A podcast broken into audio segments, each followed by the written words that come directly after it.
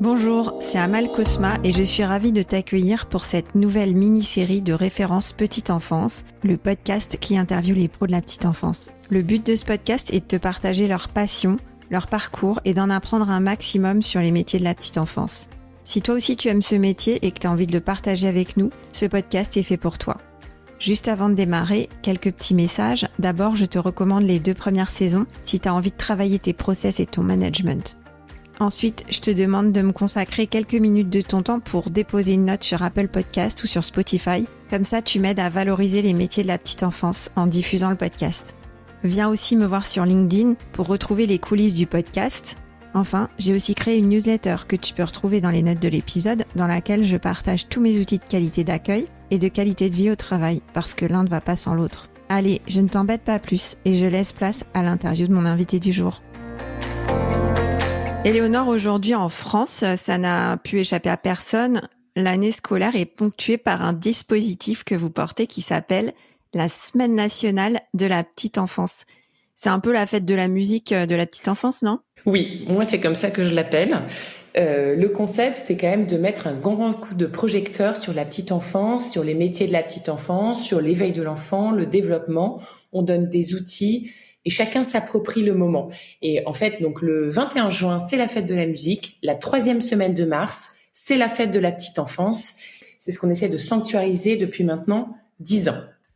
Ok, Léonore. Alors, est-ce que tu peux nous dire un peu ce que c'est plus précisément et euh, comment ça se prépare euh, cet événement, la Semaine nationale de la petite enfance? La Semaine nationale de la petite enfance, ça consiste en mettre, à mettre un grand coup de projecteur sur les métiers de la petite enfance, sur euh, les pédagogies remarquables, sur les bonnes pratiques pour l'éveil de l'enfant et le développement de l'enfant. L'association euh, se réunit à travers son comité euh, d'éthique et pédagogique pour lancer un thème, un thème de réflexion qui sera le fil conducteur de l'année entière.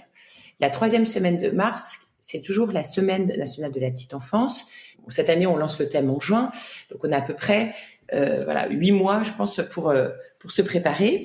Nous, l'association, on travaille, on propose des ateliers, on propose un guide pédagogique, on propose des articles, on s'inscrit sur le site internet et on peut télécharger gratuitement euh, un kit de communication et pédagogique. On imprime tous ces éléments. Donc après, on a tous ces éléments de communication, les invitations pour les parents, des affiches, des programmes.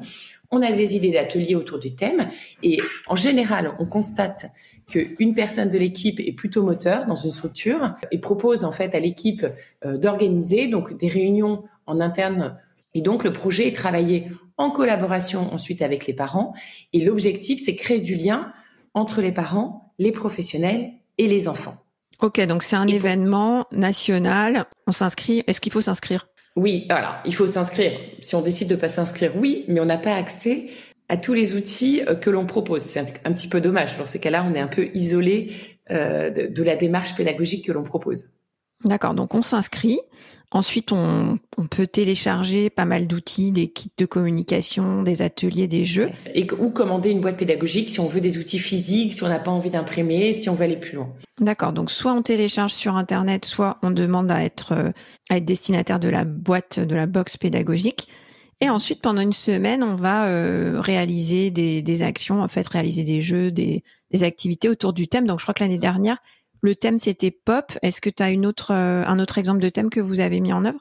Oui, exactement. Cette, cette année, c'était Pop, explorer l'extraordinaire dans le quotidien. Mm-hmm. L'année précédente, le thème était retrouvailles.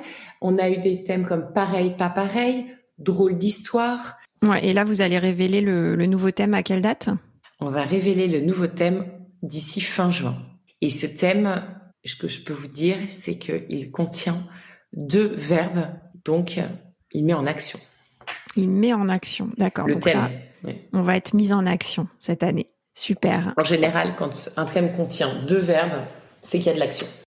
Ok, qu'est-ce que tu penses qui explique le succès de la semaine de la petite enfance? Depuis deux ans, on, constate un vrai engouement pour cette semaine nationale de la petite enfance. Je pense que c'est l'approche justement dont on parlait. Là, on parlait de la manière dont on l'organise. Chacun se l'approprie cette semaine euh, nationale de la petite enfance propose des outils, propose un thème de réflexion, mais après, chacun en fait ce qu'il veut. Donc, on est facilitateur de rencontres, Nous respectons les identités locales de chacun, l'appropriation des professionnels du projet, les structures aussi. Maintenant, les communes, tout type euh, de professionnels de la petite enfance peut s'approprier cette semaine nationale de la petite enfance. Donc on sanctuarise un temps fort pour la petite enfance et c'est devenu un réel besoin.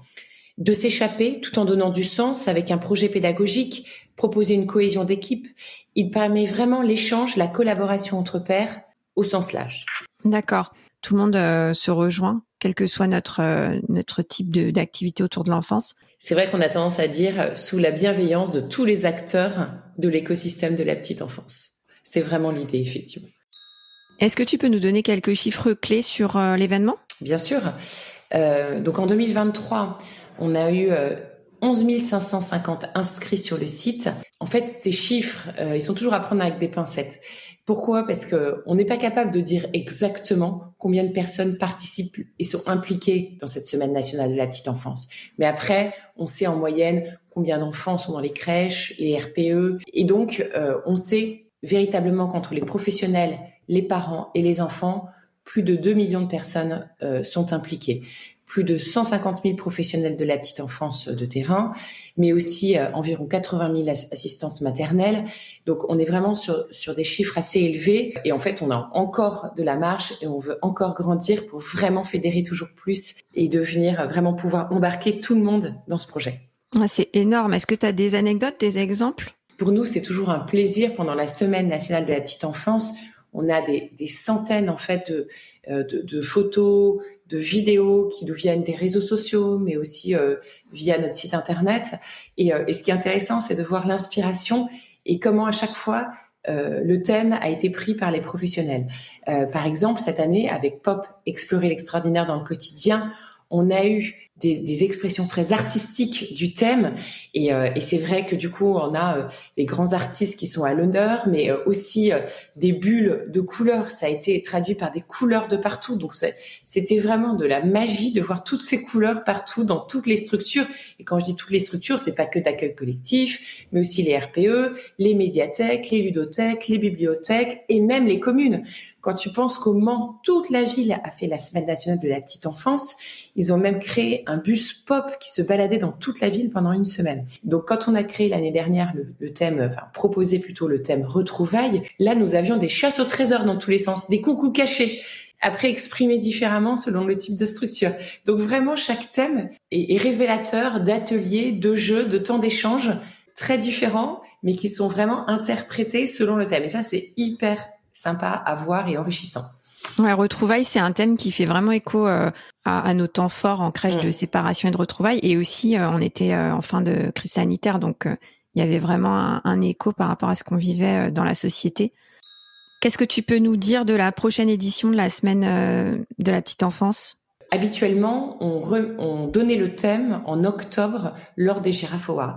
Et cette année, on a décidé de le donner en juin euh, pourquoi? Parce qu'on a conscience que le projet, il est long à mettre en place.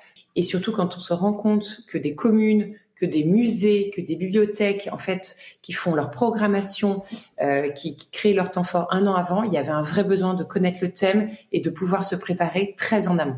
Donc vous avez un euh, petit peu avancé la, la, date de divulgation du thème pour qu'on puisse prendre de l'avance et se préparer plus longtemps. Voilà. Donc euh, l'attente va être moins longue que d'habitude.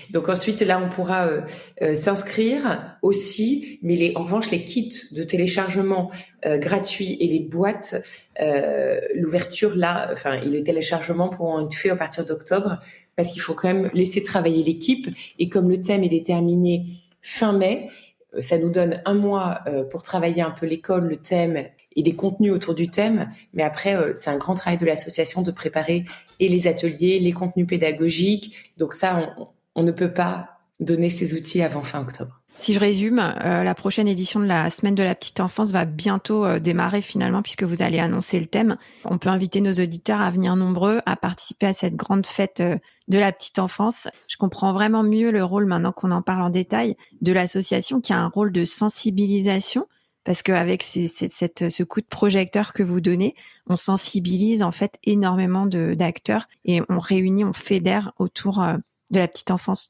Et ça, en ce moment, Dieu sait qu'on en a besoin dans la petite enfance. C'est vraiment très important pour nous et dans nos valeurs, il y a aussi ce positivisme.